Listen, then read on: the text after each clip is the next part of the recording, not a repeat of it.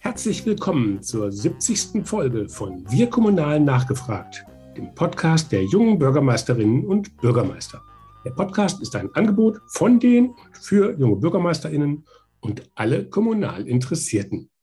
Es geht um Informationen zu Hintergründen, über gute Ideen und politische Einschätzungen. Heute geht es um Bürgerkommunikation mit vielen praktischen Tipps, was man falsch und was man richtig machen kann. Das Netzwerk Junge BürgermeisterInnen ist ein eigenständiges Netzwerk unter dem Dach des Innovators Club, der kommunalen Ideenschmiede des Deutschen Städte- und Gemeindebundes. Mein Name ist Henning Witzel und ich leite das Berliner Büro der jungen Bürgermeister. Bevor wir jetzt aber loslegen, möchte ich euch noch den Unterstützer dieser Staffel vorstellen. Es ist ASK Berlin, Deutschlands einzige Kommunikationsagentur mit Tarifvertrag. ASK Berlin entwickelt Kampagnen, die ihr Ziel erreichen konzipiert und organisiert Events digital und analog, schreibt und produziert Publikationen und bringt ihre Kommunikation auf den richtigen Weg. Kurz gesagt, ASK Berlin macht Inhalte zu Botschaften. An dieser Stelle ganz herzlichen Dank für die Unterstützung. Ja, nun zu meinem heutigen Gesprächspartner. Jochen Meyer ist Geschäftsführer der Agentur Politide im oberpfälzischen Hemau im Landkreis Regensburg. Der Diplom-Kommunikationswirt ist seit elf Jahren selbstständig. Zu seinen Kunden gehören unter anderem Kommunen, Stadtwerke und auch Politiker. Das Thema gute und wirksame Bürgerkommunikation hat ihn schon in seinen vorherigen beruflichen Stationen in einer Werbeagentur und als Marketingreferent in der CSU-Parteizentrale begleitet. Herzlich willkommen, Jochen. Hallo Henning, äh, schön, dass es geklappt hat mit dem Termin und danke, dass ich hier sein darf. Ja, ich freue mich auch. Äh, Kommunikation ist ja immer auch mein Steckenpferd, habe ich auch mal studiert. Bevor wir jetzt aber zum Thema Bürgerkommunikation kommen, erstmal eine ganz andere Frage. Hemau, habe ich gelesen, wird als die Tangrintel-Stadt genannt. Was um Himmels Willen ist denn ein der, die, das Tangrintel? Der Tangrintel, ähm, das ist ein alter Begriff aus dem Mittelhochdeutschen, setzt sich zusammen aus Tan für die Tanne und Grind für einen Rücken, einen Höhenrücken. Also es ist der bewaldete Höhenrücken zwischen dem Tal der Schwarzen Laber und dem Altmühltal. Also eine, eine regionale sozusagen Bezeichnung genau, für, genau. für, für einen. Genau. Und vor der Besiedelung, vor der Besiedelung war es hier sehr waldig. Mhm. Und Thema hat das jetzt so ein bisschen auch als, ähm, als USP Claim. oder Claim genommen? Oder? Ja, ja, also es ist der Claim ähm, seit bestimmt 20, 25 Jahren, um halt die Region äh, da zu umreißen. Da gibt es dann in der Gemeinde immer wieder Diskussionen, wer gehört jetzt dazu und wer nicht. Aber letzten Endes ist der wesentliche Teil ist Gemeindegebiet und deswegen macht es auch Sinn, das Ganze mhm. zu promoten. Auch so ein bisschen lokale Identität auch dann zu schaffen. Genau, genau. Sehr schön. Ähm, kommen wir mal zu deiner Agentur. Ich habe geguckt auf der Webseite, ähm, neben dem erwartbaren strategische Kommunikation, was glaube ich bei allen Agenturen irgendwie steht, äh, steht da dann als zweites Baustellenkommunikation, dann Bürgerdialog, Krisenkommunikation und Wahlkampf. Das ist ja erstmal eine ungewöhnliche Mischung, vor allem die Baustellenkommunikation sozusagen als zweiten Hauptbestandteil äh, direkt auf der Webseite vorne stehen zu haben. Wie kam es dazu? Das hat sich ähm, ja, aus dem Arbeitsalltag entwickelt, ähm, weil wir relativ viele Baumaßnahmen für Kommunen kommunikativ begleiten. Ähm, wir haben viele Baumaßnahmen, die irgendwo an einer Nebenstraße sind, die brauchen keine große Kommunikation, weil es fällt äh, nicht auf. Aber wenn ich im Ortskern äh, umbaue, dann hat es immer Folgen. Äh, zum einen für die anliegenden Geschäfte, für die Anwohner, für all diejenigen, die dort äh, hinwollen zum Einkaufen. Und es hat sich herauskristallisiert, es gibt da einen großen Beratungsbedarf und man kann einfach äh, durch gute Kommunikation die Baumaßnahmen so gestalten, dass ja, sie geschmeidiger ablaufen mit weniger Widerstand aus der Bevölkerung, weil einfach besser kommuniziert wird. Hm. Und dieser, dieser Widerstand aus der Bevölkerung, das ist was, was wir in vielen anderen Bereichen auch haben. Wir haben es halt in der Baustelle, ist es immer so plakativ und plastisch. Äh, jemand, der zu wenig Information hat, hat Angst, was da auf ihn zukommt und deswegen ist er erst einmal gegen ein Projekt. Und das ist so das Thema, wo wir sagen, wenn man es vom Anfang an gut äh, kommuniziert, dann mhm. kann man da ähm, halt viel Widerstand während der Bauphase verhindern. Okay. Ja gut, so eine Baustelle ist ja auch für den Bürgermeister immer ein zweischneidiges Schwert. Also einerseits ähm, kennt man ja so, da wird ein Band irgendwie an der Baustelle durchgeschnitten bei einer Straße oder sonst irgendwas. Das ist ja auch was Schönes für den Bürgermeister, auch wenn meistens dann die Landtagsabgeordneten dann daneben stehen und drängeln, weil die irgendwie den, das Fördergeld mitgebracht haben. Aber ne, es wird also einerseits irgendwas verbessert oder neu geschaffen von der Ortsumgehung oder Glasfaser oder was auch immer. Aber das ist natürlich auch immer mit Dreck, Verkehrsbehinderung und Lärm verbunden. Warum soll man da proaktive Bürgerkommunikation äh, betreiben? Und warum reicht es nicht einfach auf dieses schöne Ziel hinzuweisen und dann ist gut? Weil die Leute erst einmal von dem schönen Ziel äh, erfahren müssen und wissen müssen. Also das ist schon auch immer Bestandteil bei uns. Wir versuchen da immer so die Sehnsucht nach dem, was nach der Baustelle kommt, zu schüren. Und diese Sehnsucht ist ja immer etwas Schönes. Und äh, es muss deswegen proaktiv sein, weil wenn der Bürgermeister sich mit einem Projekt lange befasst hat oder auch die Mitarbeiter in der Verwaltung sich lange mit einem Projekt befasst haben, dann äh, steht ja immer noch äh, in Frage, weiß der Bürger das auch, kann der das auch einschätzen, was das Gutes nach sich zieht. Äh, und deswegen ist für uns äh, proaktive Kommunikation immer ganz wichtig, weil ich dann von Anfang an die Menschen abhole, und mitnehme und die auch von diesen schönen Zielen, wie es hinterher werden soll, überzeugen kann. Hm. Jetzt ist ja gerade auch, ne, du hast ja eben auch äh, schon, schon angehört, dass die Leute das vorher gar nicht wissen. Jetzt gibt es natürlich auch noch ergänzend dazu, ne, vom Nutzen vieler Maßnahmen profitieren oft auch nicht die, die die Baustelle dann vor der Haustür haben, sondern ne, das gibt es ja dann irgendwie bei Stromtrassen oder, oder ähnliches. Ne? Da ist dann halt einfach nur die Baustelle da und der Mehrwert, der wird irgendwo ganz anders gemacht. Bei Windrädern äh, ist es ähnlich. Wie, wie geht man damit um? Kann man damit ähnlich umgehen wie mit den Sachen wie ein schönerer Ortskern?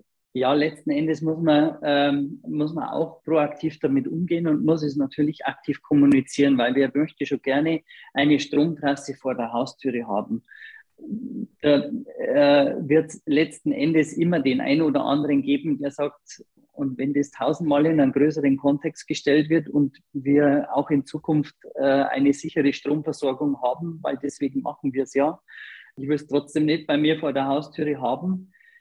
Das wird es immer geben. Das werde ich aber auch äh, beim Dorfplatz oder Stadtplatz haben. Also letzten Endes äh, geht es auch ein Stück weit darum, ähm, das Ganze in den großen Kontext zu setzen und schon auch ähm, ja, im globalen Kontext äh, die Leute insgesamt abzuholen. Selbst wenn ich bei einer Stromtrasse den einzelnen Ort, der die vor die Nase gesetzt kriegt, die werde ich nie zu meinen Freunden machen. Ich glaube, da muss man sich auch verabschieden davon. Mhm.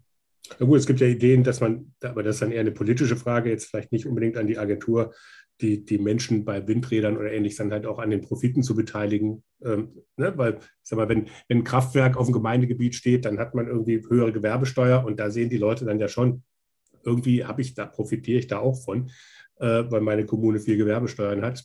Bei einer ja. Stromtrasse oder bei einem Windrad, ähm, je nachdem, ähm, kann das auch ganz anders aussehen. Genau, müsste man es.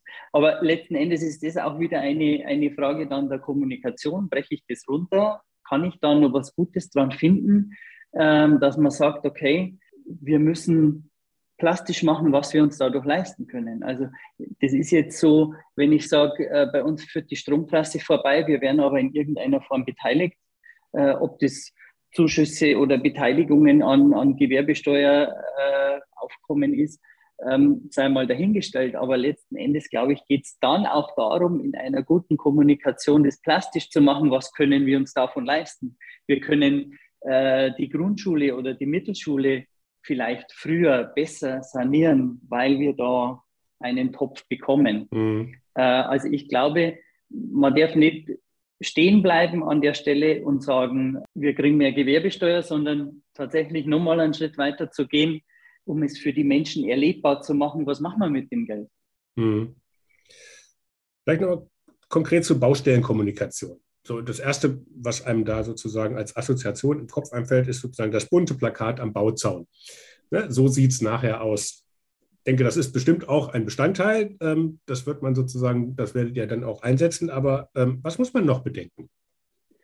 Also wir steigen immer einen Schritt früher ein äh, bei einem, äh, also nicht beim Bauzaun, weil das ist ja letzten Endes, was rauskommt, sondern äh, man sollte sich als Bürgermeister oder, oder Stadtbaumeister äh, schon auch immer fragen, wen betrifft das Ganze in welcher Form. Und darauf muss man die Information abstellen. Also es heißt, betrifft es ähm, die örtlichen Geschäfte, was haben die für Ängste? Ähm, betrifft es den Besucher, ähm, betrifft es den Autofahrer, weil eine Straße gesperrt ist. Und dann immer in Kontext zu stellen, welches Maß an Information brauchen die, wie detailliert muss die Information sein. Wenn der Autofahrer an einem Bauzaun vorbeifährt, dann braucht er eine schnelle Information, wie kommt er ja, um die Baustelle rum.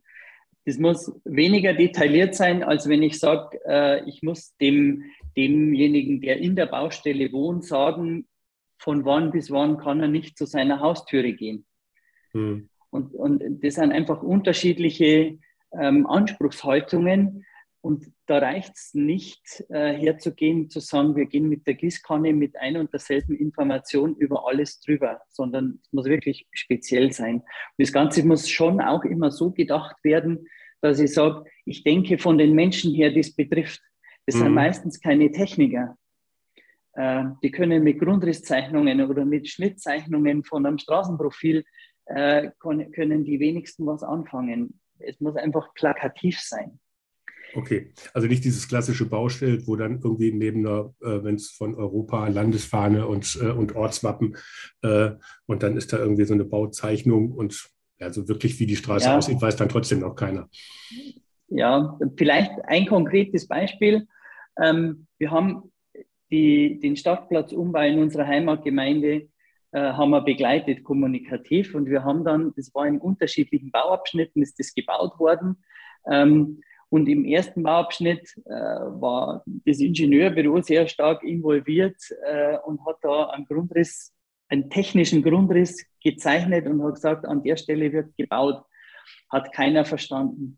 Wir haben dann einfach äh, versucht, so aus halber Höhe eine Fotografie zu machen und haben dann die Flächen markiert, rot und grün, was ist belegt und was ist frei und in die Fotografie eingezeichnet. Und dann konnten sich die Menschen was vorstellen, darunter konnten es nachvollziehen. Mhm. Und da darf man auch Unschärfen haben, weil der Ingenieur sagt dann, ja, das ist aber nicht genau an der Stelle und so weiter.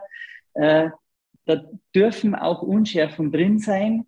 Wichtig ist, dass die Leute im Wesentlichen verstehen, wo wird gebaut, wo, wo kann ich durchgehen.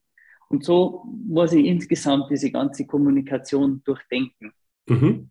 Jetzt ist ja Kommunikation mehr als nur äh, Information weitergeben. Es steht bei euch eher sozusagen der Werbungsteil im Vordergrund oder auch ist das auch ein Beteiligungstool? Äh, letzten Endes wird es aus Sicht des Bürgermeisters immer auch in Beteiligung münden dass ich, dass ich sage, äh, wenn es Dinge zu entscheiden gibt, die vielleicht auch kritisch sind, dann geht es immer auch in Richtung Beteiligung, wo man informiert, wo man diskutiert, wo man im Gespräch vielleicht da schon Ängste ausräumen kann. Die Realität der Beteiligung ist aber auch immer so ein Stück, wenn ich sage, eine Kommune hat 9000 oder 7500 Einwohner, zum Beteiligungsformat kommen, wenn viele kommen, 150, 200 Leute. Also ich glaube, Beteiligung ist das eine und es ist auch wichtig, dass die Leute sich einbringen können, weil sie wollen ihre direkte Heimat gestalten. Das ist auch äh, etwas, was ich so feststellen kann. Die Leute wollen gefragt werden, sie wollen sich einbringen. Manchmal ist es ein bisschen die Herausforderung, dass die Leute äh, sich einbringen wollen, aber in komplexe Sachverhalte nicht immer in die Tiefe einarbeiten und dann halt das eine oder andere schief geht. Aber im Wesentlichen ist Beteiligung etwas, was man heute ganz massiv auch nutzen muss. Und wenn es nur darum geht, dass man hinterher sagen kann, ihr hättet euch ja einbringen können, habt es aber nicht getan. Mhm. Also letzten Endes geht es ein Stück weit auch um Legitimation. Und äh, Bürgerbeteiligung, das sind also Dinge, da geht es auch wirklich darum, dass man das breit aufstellt. Also die Bürgerversammlung alleine ist vielleicht nicht mehr das Maß aller Dinge. Da will ich einfach aus meinem privaten Umfeld einmal ein Beispiel nennen, weil meine Frau, ich arbeite relativ viel, darf ich auch, ich habe das mit meiner Frau geklärt, äh, aber wir haben, wir haben vier Kinder. Wenn die abends ihre vier Kinder im Bett hat, äh, dann macht die alles, aber sicher nicht auf eine Bürgerversammlung zu gehen. Also muss man Beteiligungsformen auch anders denken. Wie können sich Mütter äh, oder, oder äh, insgesamt äh, arbeitstätige, vielbeschäftigte äh, in Beteiligungsprozessen mit einbringen? Hm. Brauche ich dann auch digitale Formate? Es gibt ja unterschiedlichste Plattformen, wo man Ideen einreichen kann, die dann behandelt werden. Ich glaube, letzten Endes geht es ein Stück weit darum, das Ganze zu vernetzen. Ähm, in der Bürgerversammlung auch einmal zu sagen, wir haben auf unserer digitalen Plattform diese oder jene Idee schon bekommen. Wie seht ihr das? Äh, dass ich da wirklich auch, wenn ich physisch nicht beieinander sitze, das Ganze vernetzt kriege und einen möglichst breiten Austausch kriege. Mhm. Also Digitalisierung hast du ja jetzt gerade gesagt, auch äh, ins Gespräch äh, kommen. Das führt ja auch so ein bisschen auch direkt zu Corona-Zeiten, äh, wo genau das ja erstmal mit direktem Kontakt schwierig war äh, bis unmöglich. Klassische Informationsveranstaltung vor Ort hat ja so nicht stattfinden können. Ich habe jetzt gesehen, äh, schon im November 2020 habt ihr eine digitale Bürgerversammlung äh, in eurem Ort organisiert. Die Stadt war damit also Vorreiter im Landkreis. Was habt ihr da genau gemacht? Ja, also wir haben versucht, die klassische Bürgerversammlung, ähm, Bürgermeister hat eine kleine Folienshow äh, mit 150 Folien äh, haben wir versucht, auf das digitale Medium zu übertragen. Heißt im ersten Schritt erst einmal die Folienschau zu reduzieren, weil äh, ja, digital die Aufmerksamkeit hochzuhalten halt noch schwieriger ist als in einem Saal am Dorfwirtshaus. Wir haben es versucht, auch äh, das, was wir zeigen und was der Bürgermeister vermittelt, so knackig äh, umzuformulieren und auch in, in, in, Grafiken aufzubereiten, dass es möglichst einfach äh, konsumierbar ist. Und das Wichtige an dem ist, es auch einen Rückkanal zu schaffen. Also wir haben ähm, das Ganze äh, übertragen. Ähm, jeder, der sich registriert hatte, konnte sich auch per Video zuschalten und eine Frage stellen. Äh, wir haben es auch, um die Hürde so niedrig wie möglich zu legen, über YouTube übertragen und haben dann die Kommentare, die man quasi in YouTube äh, drunter schreiben konnte, äh, haben wir schon auch zurückgespielt über ein Moderatorenteam, was der zweite und dritte Bürgermeister war, dass man da in eine Diskussion kommt und in einen Austausch kommt über die wesentlichen Punkte.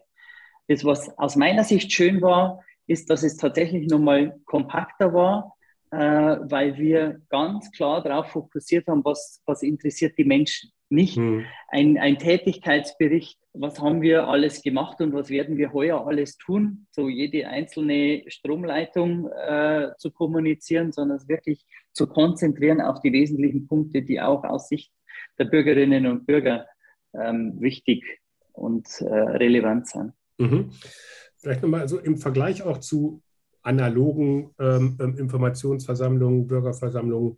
Ähm, lassen sich denn alle Aspekte von so einer analogen Versammlung auch digitalisieren oder was ist sozusagen dem persönlichen Treffen vorbehalten, was nicht über Zoom oder was auch immer, welche Plattform man da nimmt, funktioniert? Ja, also ich glaube, es ist im digitalen Bereich ist es schon sehr viel institutionalisierter. Ähm, man äh, hat dieses Gespräch vor dem offiziellen Teil über den Tisch drüber äh, mit Leuten, ja, äh, die man vielleicht nicht so oft trifft und nicht so kennt, weil man halt, man füllt von vorne her die Plätze auf äh, und kommt zum Sitzen neben jemandem, den man, ja, mit dem man jetzt nicht abends ein Bier trinkt, aber mit dem man sich dann natürlich unterhält. Das, also so dieses ganze Zwischenmenschliche äh, geht natürlich verloren. Und äh, das ist auch aus Sicht ähm, der, der Kommunalpolitiker natürlich ein Punkt, äh, wo das verloren geht. Mhm. Ähm, und das kann man auch nicht, das, also halte ich auch für schwierig, äh, dass man dieses Defizit auflösen kann. Man kann schon mit wie immer das heißt, Breakout Rooms und solche Dinge, wo man sagt, man kann dann kleinere Gruppen zusammentun. Ähm, aber letzten Endes wird es immer etwas anonymer ablaufen. Dieses, das ungeplante Gespräch, das fehlt halt. Ja, ne? ja genau. Man dann halt nur sozusagen so die Kacheln auf dem Bildschirm sich ja. dann halt sieht und nicht mit, und genau. die Kacheln untereinander können nicht kommunizieren. Genau. Ähm, vielleicht nochmal auf die klassisch, einmal ein Punkt noch äh, zur klassischen Bürgerversammlung. Wir hatten es eben schon mal äh, im Vorgespräch. Ähm, da kommt ja vor allem so eine bestimmte Klientel. Also man, sogenannter Zeitadel ähm, ne, also die, die halt sich das leisten können. Eben nicht deine Frau, weil sie sagt, boah, ey, nee, nach dem Tag ja. will ich nicht. Wie ist da eure Beobachtung? Äh, konnte man durch Digitalisierung äh, von solchen Versammlungen auch neue Zielgruppen ansprechen? Definitiv ja, ähm, weil es leichter ist, äh, ich sage mal, das laufen zu lassen, nachdem ich, äh, was weiß ich, Abend gegessen habe und die Kinder im Bett habe, äh, muss ich vielleicht noch abspülen, da kann ich es nebenbei laufen lassen und mit einem Ohr zuhören. Also vom Konsum her ist es bequem und leicht. Und das waren auch die Erfahrungen, da wo wir es gemacht haben, tatsächlich, dass äh, viele Menschen dabei waren, die man so auf einer Präsenzveranstaltung nicht gesehen hätte. Was mhm. vielleicht vom, vom Technischen für alle wichtig ist, nicht weil ich das verkaufen will, da gibt es genügend andere Dienstleister, aber es schon drauf zu schauen, dass äh, der Bürgermeister nicht sagt, ich klappe mein Notebook auf, habe da oben diese Kamera drin und dann rede ich da mal zwei Stunden rein. Oder was noch schlimmer ist, ich teile dann meinen Bildschirm und bin komplett aus dem, aus dem Bild raus. Da würde ich jedem empfehlen, soll er sich äh, einen Dienstleister suchen, der drei, vier Kameras hat, äh, ein, ein Schaltpult mit ordentlicher Tontechnik, wo man dann sagt, ich kann auch mal unterschiedliche Kameraeinstellungen machen. Ich habe den Bürgermeister ähm, nur halb groß äh, im Bild und kann daneben die Präsentation noch einblenden, um es den Menschen näher zu bringen. Das wäre, glaube ich, schon auch etwas, was letzten Endes der Bürgermeister tun sollte, damit er halt möglichst viel im Bild ist und damit die Leute es auch mit ihm in Verbindung bringen. Und mhm. das macht es auch schöner zum Zuschauen, wenn ich nicht nur diese eine Kameraeinstellung vom, vom Laptop-Deckel habe. Also gut, das wird jeder kennen, der irgendwie in, in solchen, gerade bei Videokonferenzen, in Präsentationen war, ähm, dass die mitunter auch relativ langweilig sein können. Man, äh, ne, das, was äh, in Real irgendwie nach einer halben Stunde irgendwie ein bisschen dröge wird, ist da, glaube ich, schon nach 15 Minuten etwas, ja. etwas schwierig. Also dieses typische PowerPoint-Folien vorlesen, glaube ich, genau. ist, ist, ist da schwierig. Und da, Betreutes Lesen. Ja, genau, das, das macht es ja nicht. Also was sind denn noch so andere typische Fehler, die man machen kann als Bürgermeister oder als Kommune? Ähm, davon auszugehen, äh, dass die Leute es schon wissen. Ich habe einmal eine Erfahrung gemacht, wo der Verwaltungsleiter zu mir gesagt hat, das war in einer öffentlichen Sitzung, das wissen die Leute. Ähm, und äh, das ist einfach nicht so. Also ich glaube, die Zeit, in der äh, die BürgerInnen eine Hohlschuld hatten, wenn sie was wissen wollten, ähm, die ist lange vorbei.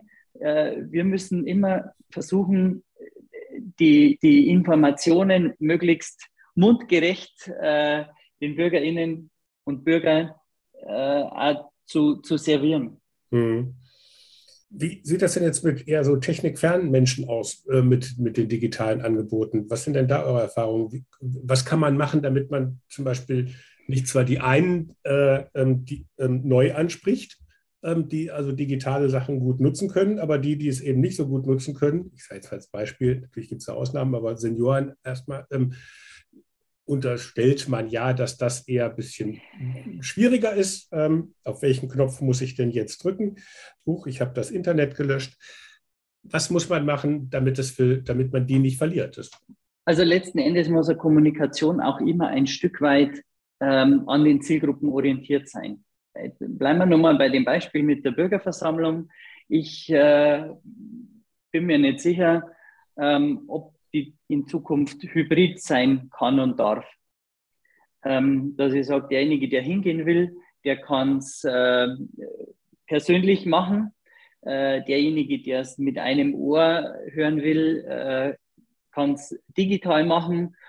Und man könnte nur einen Schritt weitergehen und könnte das auch on demand zur Verfügung stellen. Mhm. Ähm, was, um auf dein Thema mit den Senioren zurückzukommen oder mit den weniger digital affinen, ist es schon so, ähm, dass wir manche Dinge auch pragmatisch lösen müssen.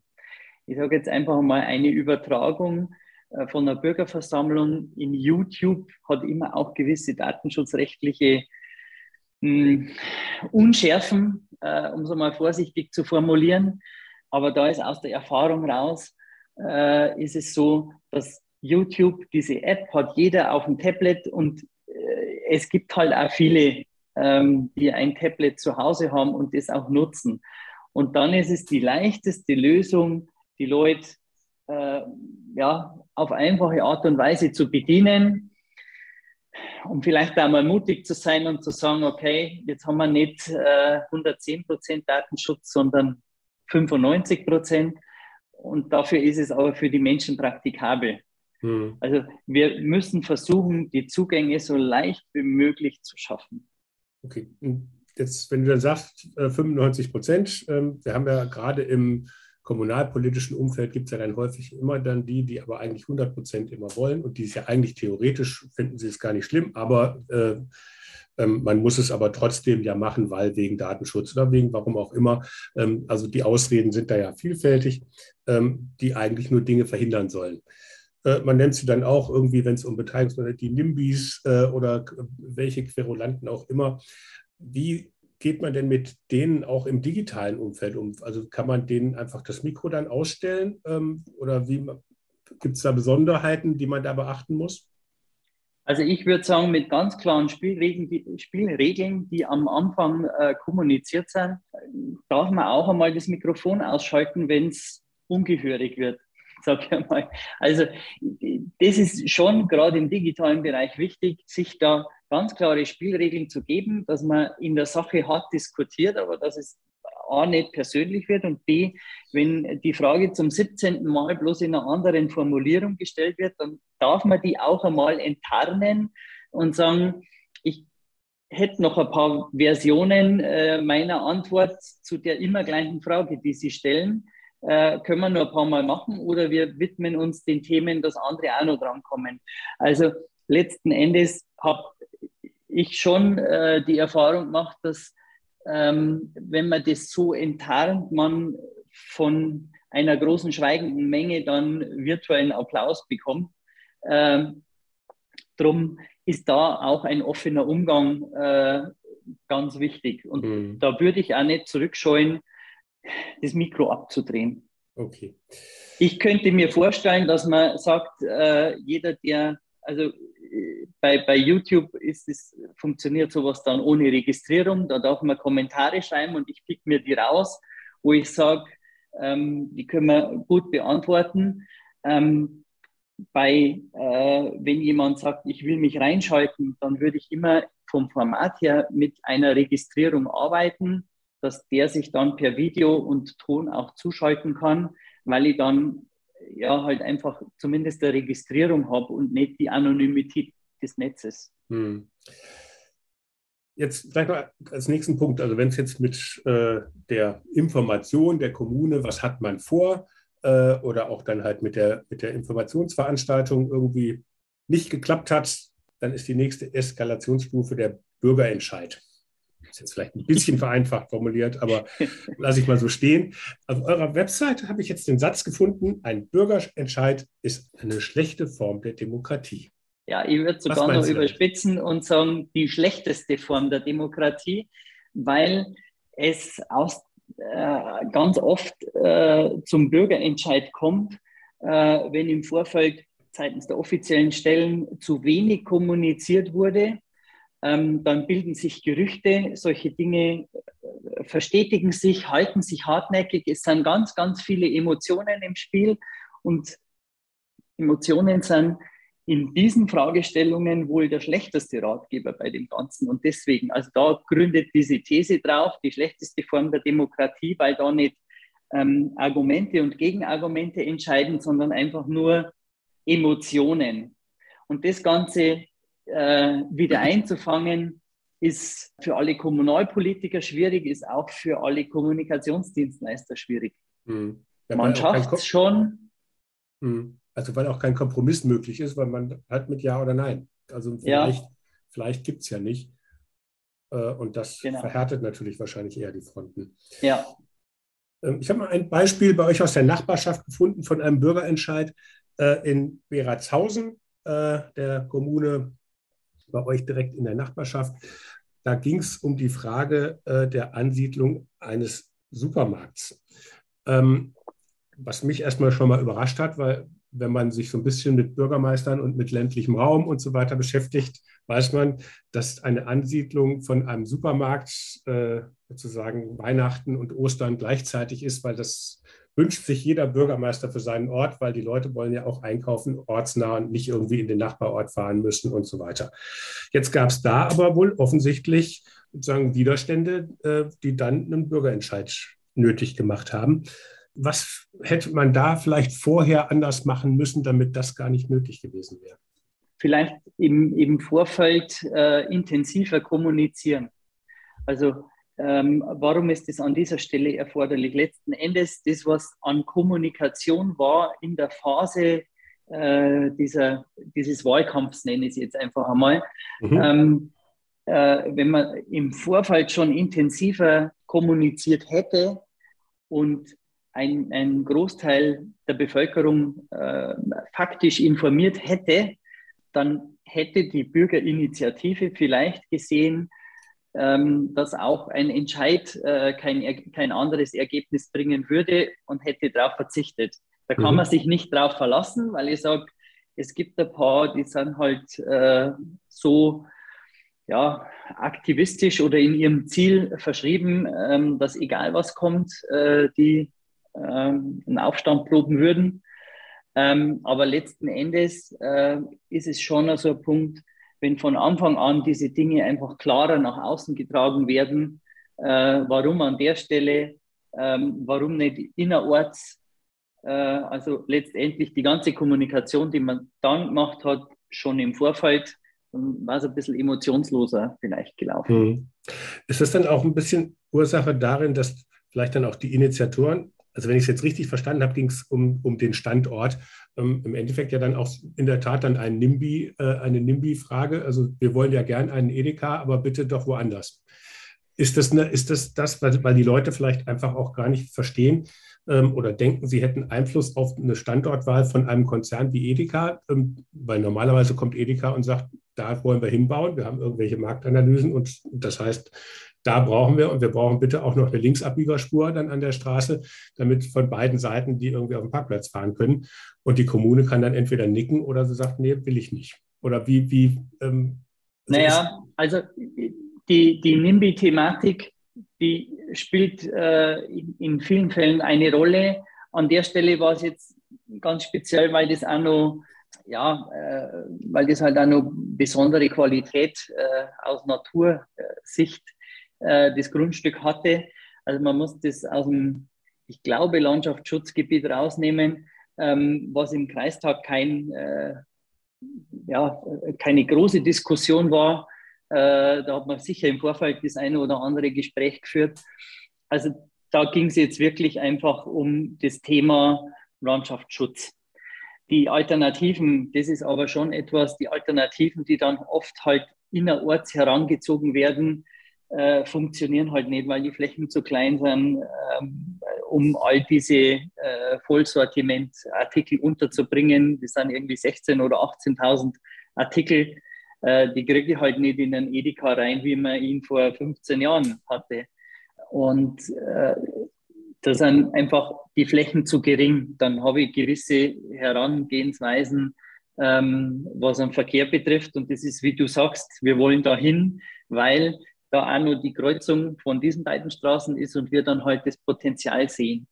Aber letzten Endes ist es schon so, dass die, die Investoren, die die Gebäude bauen, äh, bis zum gewissen Maß aus meiner Erfahrung ähm, kompromissbereit sind. Natürlich muss es am Schluss für alle funktionieren. Ähm, aber wenn die Gemeinde sagt, äh, nicht an der Stelle, sondern da und da und schlagkräftige Argumente hat, äh, dann muss halt auch der Konzern sich offen zeigen. Äh, und das ist etwas, wo man schon reden kann, wo ja, das halt in der öffentlichen Darstellung oft so als die großen Konzerne, die Kraken, ähm, das ist halt ein Nimbus, den sich die über Jahre hinweg erarbeitet haben und man jetzt nicht so leicht wegkriegt. Aber ganz so konfrontativ geht es nicht mehr, weil wenn die Kommune kein Baurecht schafft, dann werden die da nie hinbauen. Okay. Ähm, aber dann nochmal also auf die, äh, du hast gesagt, also proaktiv kommunizieren. Ja. Wie hätte man sowas denn proaktiv kommunizieren? Also ist ja dann schwierig, man kann natürlich dann irgendwie vorab, bevor irgendwie so man merkt, es rumort so ein bisschen und dann macht man eine Postwurfsendung in alle, in alle Briefkästen, wo drin steht, dass es, und mit seinen Argumenten, sage ich jetzt mal ganz platt, hätte man ja auch machen können ähm, im Vorfeld. Oder was gäbe es denn noch für Möglichkeiten, äh, vielleicht noch früher Dinge zu machen? Also wenn es das erste Mal in einer öffentlichen Sitzung besprochen wurde und es ja dann noch nicht alle wissen, äh, ja. Kann, mit Social Media, wie, was, was sind also, die Themen, die man da, die man da nehmen kann? Ja, also wichtig ist einzusteigen, ähm, bevor es die große Runde macht, äh, sich auch aktiv Gedanken zu machen, was sind Argumente, die dagegen kommen können, weil der Umweltschutzgedanke war halt da in dem speziellen Fall sehr naheliegend. Äh, und dann zu sagen, was sind Argumente, Gegenargumente, wie kann man die Ängste entkräften. Und das aber dann schon über diese Kanäle zu spielen, also nicht nur die Postwurfsendung, äh, die du angesprochen hast, sondern ähm, alle Kanäle, die die Menschen draußen nutzen. Das ist äh, Facebook in einer mittlerweile älteren Generation, das ist Instagram. Äh, man muss sich da überlegen, wie kann ich äh, ein Thema auf TikTok äh, darstellen. Das wäre jetzt in Beratshausen relativ einfach. Ich würde sagen, mit dem ähm, TikTok-Bürgermeister kann man das mal machen. Der hätte genau. dann halt über den Bauplatz getanzt, wie Hugh Grant. genau. Also ähm, aber letzten Endes ist auch da die Fragestellung der Kanäle ist immer, äh, was wird bei den Leuten gelesen? Ähm, ich kann auch auf eine Postwurfsendung verzichten, wenn ich ein Gemeindeblatt habe oder ein Amtsblatt, äh, wo ich sicher sein kann, dass es alle wahrnehmen. Mhm. Äh, und, und das ist wirklich von Kommune zu Kommune unterschiedlich, das, was die Leute nutzen. Äh, aber man darf es nicht so leicht machen, zu sagen, wir haben es im Gemeindeblatt und das ist in jedem Haushalt. Wir müssen schon, ja, das hört sich jetzt so Marketinggewäsch an, integrierte Kampagne. Also letzten Endes muss ich schon auch schauen und so ehrlich zu mir selber sein, liest es jeder, das Gemeindeblatt, oder habe ich es halt in jedem Haushalt? Äh, und wie erreiche ich die, die nicht das Gemeindeblatt lesen? Oder kann ich meine Botschaften unterstützen, wenn ich äh, das Ganze mit Facebook-Postings äh, oder kurzen Videos flankiere? Hm. Das ist also ein Thema. Das Schlimmste ist, ähm, das Argumentationspapier, was ich im Gemeindeblatt veröffentliche, eins zu eins im Facebook reinzukopieren, weil das wird kein Mensch lesen. Wir müssen äh, die Dinge ähm, mediengerecht oder medienkonform aufbereiten. Und dann habe ich äh, gerade bei den ganzen sozialen Medien halt eher das Thema, wir müssen das in snackable Content verpacken, also kleine Informationshäppchen, dass er beim Wischen durch die Timeline äh, oder durch die Stories äh, eine Botschaft hat und morgen die nächste und übermorgen die nächste und übermorgen die nächste. Mhm. Aber jetzt ist ja so, dass es gibt ja immer viele Projekte in einer Kommune, nicht alle eskalieren. Also ne, es gibt ja eben nicht überall den, den Bürgerentscheid, äh, ob das jetzt der Supermarkt ist oder äh, ein Baum, der, äh, der gefällt werden muss, auch immer wieder ein dankbares Thema.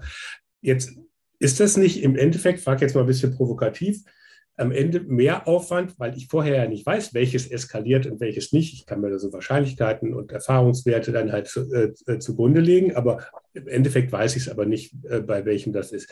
Wenn ich jetzt bei allen denen, wo es gefährlich werden könnte, vorher proaktiv ganz viel kommuniziere, ist das dann nicht mehr Aufwand, als wenn ich dann die ein, zwei, wo es zum Schluss dann schief geht, dann kommunikativ begleite, dann habe ich ja weniger zu tun. Also für euch ist das wahrscheinlich besser, weil ihr dann den Auftrag kriegt, da ähm, entsprechend die Flyer zu machen und was auch immer. Aber ähm, ich glaube, dass äh, der Aufwand, das proaktiv im Vorfeld zu machen, in Summe weniger ist, ähm, als wenn ich hinterher sehr viel mehr kommunizieren muss. Weil wenn das Kind einmal im Brunnen gefallen ist, dann ist der Aufwand, das wieder rauszuholen, äh, ein sehr viel größerer. Ich glaube auch nicht, dass wir da immer über, über Flyer und riesengroße Kampagnen sprechen, aber dass ich einfach in der Tonalität darauf achte, die Ängste, die aufkommen können, von den Menschen aufzunehmen, mitzutransportieren und zurückzuspielen. Und äh, Social Media muss halt der Bürgermeister aus meiner Sicht sowieso machen und tun. Ähm, er kommuniziert auch über die unterschiedlichsten Medien, auch über die Zeitung. Und wenn er da einfach ein Auge drauf hat und ein bisschen mehr Aufwand reinsteckt, um diese Themen äh, zu hinterfragen, was könnte kommen, äh, was, sind Ängste der Menschen, ähm, dann glaube ich, dass es in Summe, selbst wenn ich ein breiteres Thema haben muss oder einen breiteren Fokus haben muss, wie mich dann auf die drei zu konzentrieren, äh, bei denen das Kind in den Brunnen fällt, ist es unterm Strich trotzdem weniger Aufwand. Mhm. Meine These. Ja. Und ich könnte mir vorstellen, dass die Bürger sich vielleicht insgesamt auch mehr mitgenommen fühlen, genau. wenn, sie, wenn sie auch proaktiv über die äh, Themen ähm, informiert sind und vielleicht dann bei denen, wo es auch kritisch werden könnte, dann auch vielleicht manchmal eher drüber hinwegsehen, weil eigentlich im Großen und Ganzen fühlen sie sich ja doch ganz gut informiert. Genau. Ähm, vielleicht mal, es ist ja das Netzwerk junge Bürgermeisterinnen und Bürgermeister. Haben junge Bürgermeister da einen Vorteil, weil sie halt auch mit diesen verschiedensten Medienkanälen besser vertraut sind als ältere, die vielleicht immer noch ein bisschen hinterher trauern, dass äh, eigentlich früher ja alle die Lokalzeitung morgens irgendwie auf dem Tisch hatten und heute haben es dann halt, also ich weiß nicht, bei euch ist, glaube ich, die, die mittelbayerische äh, ja. Zeitung. Ähm, die Auflagen werden wahrscheinlich auch nicht mehr die sein wie vor 20, 25 Jahren. Das heißt, ich erreiche auch über die Zeitung gar nicht mehr ähm, die, die Mehrheit der Menschen. Das war früher anders. Ähm, haben deswegen Junge, weil sie eben diesen, diesen Kommunikationsmix sozusagen schon von äh, klein auf erlebt haben, dann da einen Vorteil? Definitiv ja, weil das einfach äh, in der jüngeren Generation äh, in Fleisch und Blut übergeht. Wobei man auch sagen muss, man darf auch als jüngerer Bürgermeister nicht aufhören, sich zu entwickeln. Ich äh, bin jetzt nicht ganz alt, aber auch nicht mehr ganz jung. Also ich habe auch bei TikTok, muss ich schon immer äh, mich anstrengen, sage ich mal. Äh, dem TikTok-Alter bin ich da ein klein wenig ent entwachsen. Es gibt dann ja unser Beispiel äh, aus, aus äh, Beratshausen, der in dem Thema voll drinsteckt. Aber das ist schon so ein Thema, wo man sagt, jüngere Generation hat es gelernt, flexibler auf die ganzen Medien einzugehen, weil es werden ja, äh, Netzwerke werden groß und verschwinden wieder. Ähm, Snapchat, weiß ich nicht, ob das heute noch irgendjemand nutzt, aber das sind einfach so Themen und diese Flexibilität ist, glaube ich, in der jüngeren Generation von Anfang an antrainiert. Ich will jetzt aber nicht sagen, dass alle älteren Bürgermeister da unflexibel sind. Ich glaube, da gibt es schon auch den einen oder anderen, der muss es vielleicht härter erarbeiten, aber der das nutzt. Aber letzten Endes ist definitiv ja, die jüngere Generation hat es leichter. Mhm. Äh, vielleicht mal ganz allgemein mal auf Bayern geguckt. Äh, da wächst ja gerade die Zahl der jungen Bürgermeisterinnen und Bürgermeister. Ähm, also bei der letzten Kommunalwahl vor anderthalb Jahren, zwei Jahren, sind 14 ähm, Prozent aller da gewählten Bürgermeisterinnen und Bürgermeister unter 40 gewesen. Ist das ein normaler Generationswechsel? Das ist jetzt an dich als eher, vielleicht eher als äh, ehemaliger Referent bei der CSU die Frage, ähm, als an den äh, als an den Agenturgeschäftsführer. Ist das ein normaler Generationswechsel oder ist, ist irgendwas anderes, bewegt sich gerade irgendwas anderes, dass Kommunalpolitik jünger wird? Das ist die eine Frage. Und die zweite, gleich daran anzuschließen, gleichzeitig wird in der Kommunalpolitik gerade im ländlichen Raum ein Nachwuchsmangel beklagt. Ist das jetzt ein Widerspruch oder hängt das sogar miteinander zusammen? Also ich würde die erste Frage mit dem Generationswechsel, äh, würde ich draufgehen. Ich glaube, dass die, die Gesellschaft insgesamt äh, bereit ist, auch jüngeren Menschen zur Verantwortung zu geben. Ähm, früher war es ja so, du hast halt ein gewisses Alter und einen gewissen beruflichen Status erreichen müssen, damit die Leute sagen, okay, den kann man wählen, dem können wir das anvertrauen. Ähm, das ist, glaube ich, jetzt etwas anderes. Und es haben auch Älteren Platz gemacht. Ich könnte mal eine steile These in den Raum stellen und sagen, die Gesellschaft wird immer von, von den Einstellungen her zersplitterter. Ähm, und das ist das, wo du vorher sagtest, äh, früher gab es die eine Tageszeitung und man hat damit alle erreichen können. Ich habe halt auch nicht mehr nur die eine Zielgruppe, sondern sehr viel speziellere oder ja, eine speziellere Gesellschaft, wo ich sage, ich habe viele kleine Gruppen, die ich in irgendeiner Form bedienen muss. Ähm, und eine ältere Generation Bürgermeister vielleicht auch sagt, boah, das will ich nicht mehr. Und deswegen Platz macht zum früheren Zeitpunkt, wo der ein oder andere vielleicht nochmal eine Periode kandidiert hätte. Mhm. Ähm, aber ich glaube schon, die, die Änderung in der Gesellschaft, dass man auch Jüngeren mehr zutraut, ist äh, etwas. Und äh, dass es einen Nachwuchsmangel gibt, kann ich so jetzt nicht äh, eins zu eins bestätigen. Man hat jetzt natürlich äh, andere, andere Phasen des Lebens, wo man sagt, ähm, wenn ich halt irgendwann zwischen 30 und 45 ist so die Familienphase, ähm, da hat sich vielleicht auch in der Gesellschaft was verändert, dass man dann sagt, na ja, wenn ich jetzt äh, kleine Kinder habe, dann gehe ich nicht in ein kommunales Ehrenamt und setze da mal aus. Da ist aber für mich eher der Punkt zu sagen, wenn diese äh, Personengruppe vor der Familienphase gute Erfahrungen gemacht hat in der Kommunalpolitik, sich engagieren konnte, ähm, dann wird die auch später wieder einsteigen, wenn sie in Anführungszeichen mehr Zeit hat. Mhm.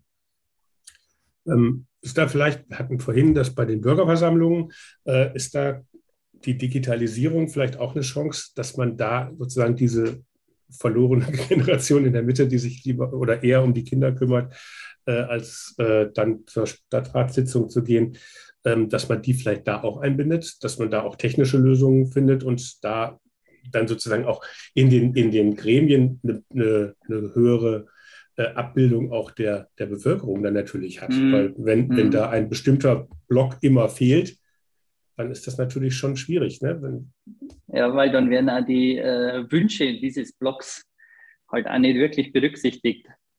Da bin ich ein bisschen äh, indifferent, weil ich auf der einen Seite sage, natürlich äh, mache ich ähm, Gremienarbeit leichter, indem ich es digital mache. Da habe ich aber auch so dieses, äh, was habe ich bei der Bürgerversammlung, dieses ungeplante Gespräch über den Tisch drüber. Ähm, das ist halt, glaube ich, in der Gremienarbeit schon äh, auch wichtig. Mhm. Also letzten Endes muss ich vielleicht äh, sagen, man wird um Präsenzveranstaltungen nicht ganz umhin kommen. Vielleicht muss man die Arbeit insgesamt überdenken, dass ich sage, die normale Sitzung kann man ja digital machen.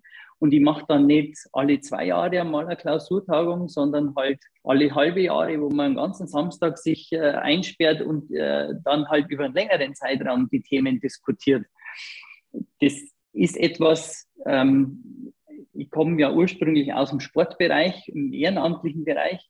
Auch im Ehrenamt muss sich äh, die Verantwortung ändern. Also den einen Vorstand, der 40 Jahre Vorstand vom Sportverein ist, den gibt es nicht mehr.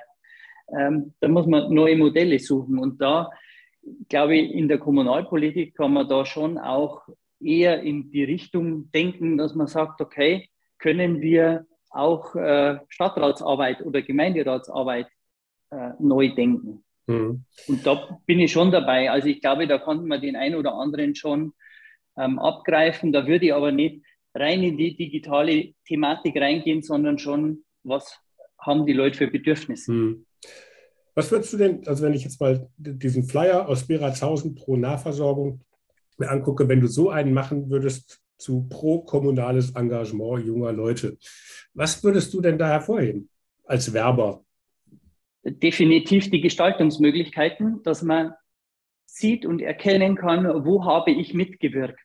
Es ist ja so, dass auf der kommunalen Ebene werden Entscheidungen gefällt und dann wird ein Trailpark oder ähnliches gebaut. Da sieht man Ergebnisse. Das wäre jetzt bei bundes- oder landespolitischen Sachen, das sind immer irgendwelche abstrakten Gebilde, äh, da sieht man nie so richtig ein Ergebnis. Also dieses Anfassbare, die Heimat mitzugestalten, ähm, die Lebensbedingungen für die Menschen in der Kommune zu verbessern, das ist in jedem Fall ein Argument, was da mit reinkommt.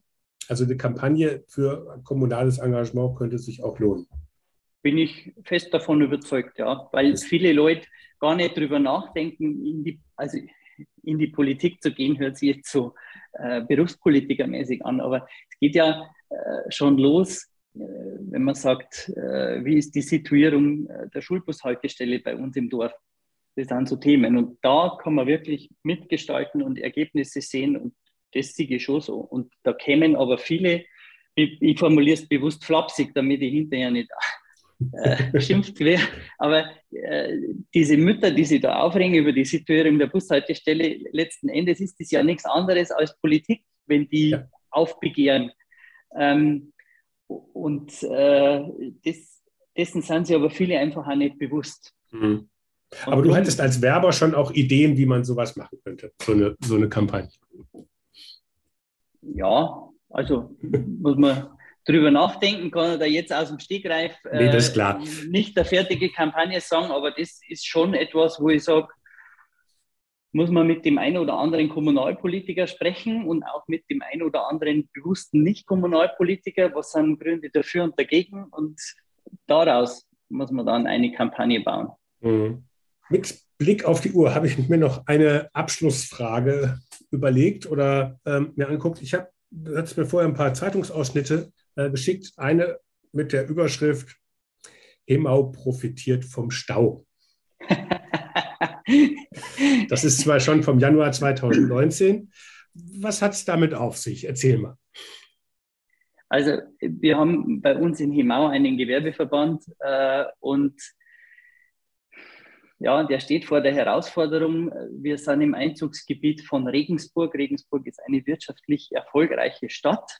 Es gibt da ein großes BMW-Werk, es gibt äh, Conti und so weiter, also viele große Arbeitgeber, die ähm, Industriegehälter bezahlen und äh, dann gibt es bei uns äh, am Land halt Autowerkstätten oder Handwerksbetriebe, ähm, die mit den Gehältern nicht mithalten können und deswegen Schwierigkeiten haben bei der Arbeitsplatzsuche. Und äh, wir stellen aber auch fest, dass der Pendlerstrom quasi in Richtung unsere Stadt, also Regensburg, mittlerweile Ausmaße annimmt, dass man halt, als ich Kind war, hat man 20 Minuten braucht in Stadt. Mittlerweile ist man im Berufsverkehr bei einer Dreiviertelstunde oder Stunde. Und das sind dann jeden Tag zwei Stunden, weil rauswärts ist dann ja wieder so. Und da haben wir halt als Gewerbeverband die Idee entwickelt, sei schlau, arbeite in Himau oder ja, mhm. genau. So, in, äh, so war der, der, der Tenor, ähm, dass man sagt, du brauchst dann äh, nicht eineinhalb Stunden pro Tag im Auto verbringen. Mhm.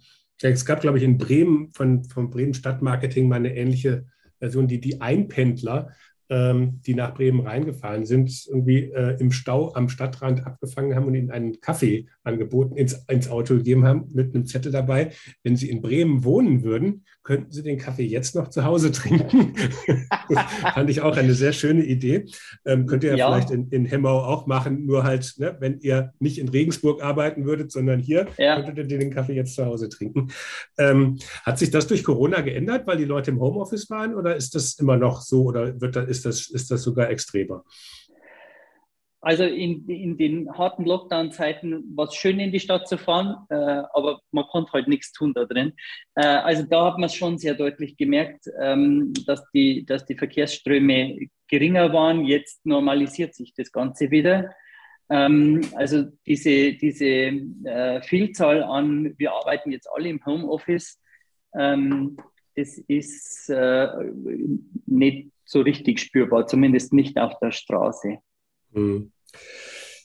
Zum Abschluss, Jochen, äh, kommen wir nochmal sozusagen zurück zur, ähm, zur Bürgerbeteiligung. Was wären so die vier Punkte, äh, die du, die du Bürgermeisterinnen, Bürgermeistern, jungen Bürgermeisterinnen und Bürgermeistern jetzt noch so mit so als Schlagworte, wenn es Projekte gibt, wa wann ist denn sozusagen diese proaktive äh, Bürgerkommunikation, muss auch vorher erdacht werden. Wann ist denn sozusagen für den Bürgermeisterin, äh, für den Bürgermeister der, der Punkt, wo er genau das jetzt dann angehen muss?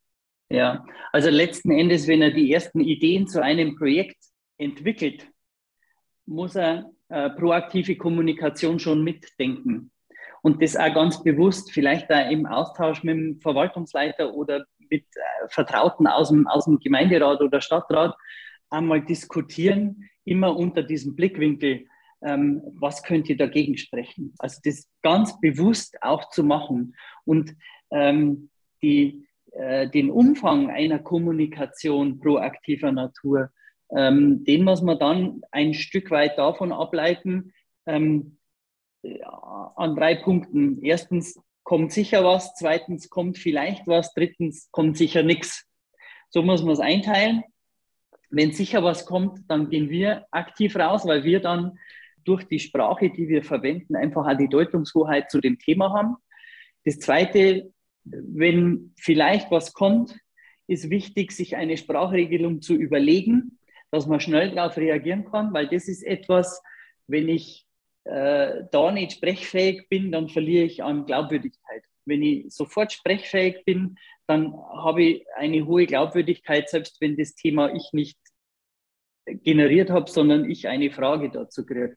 Und das Dritte ist, wenn sicher nichts kommt, dann brauche ich auch nichts tun. Ähm, und dann relativiert es auch das Thema, wo du vorher gesagt hast, ich muss mir quasi alle 20 Projekte äh, muss ich äh, kommunizieren. Ist das nicht mehr Aufwand als vorher? Mhm. Also wichtig ist bei dem Ganzen, ich darf mir nicht selber in die Tasche lügen, weil es bequem ist ich muss der Wahrheit ins Auge sehen und wenn davon auszugehen ist, ähm, du hast ganz am Anfang äh, das Windrad-Thema mal angesprochen oder was im Vorgespräch, ähm, wenn ein Windrad gebaut werden soll, dann wird es immer Widerstand geben aus irgendeiner Ecke. Also muss ich mir, kann ich mich darauf einstellen und dann muss ich auch bewusst damit umgehen. Ja, Jochen, das war ein interessantes und spannendes Gespräch mit vielen fand ich für mich guten Einblicken auch in das, was man da so tun kann im kommunikativen Bereich und tun muss. Ganz herzlichen Dank. Ich sage danke und auch danke für das Gespräch. Ja, und auch herzlichen Dank an alle Zuhörerinnen und Zuhörer fürs Dabeisein. Ich hoffe, es hat euch gefallen. Wenn ja, dann sagt es doch einfach weiter Ladet andere Kommunale und kommunal Interessierte ein, teilt den Link zur Podcast-Reihe ganz persönlich oder auch über eure Social-Media-Kanäle. In der nächsten Woche geht es dann weiter. Bis dahin, bleibt neugierig. Tschüss.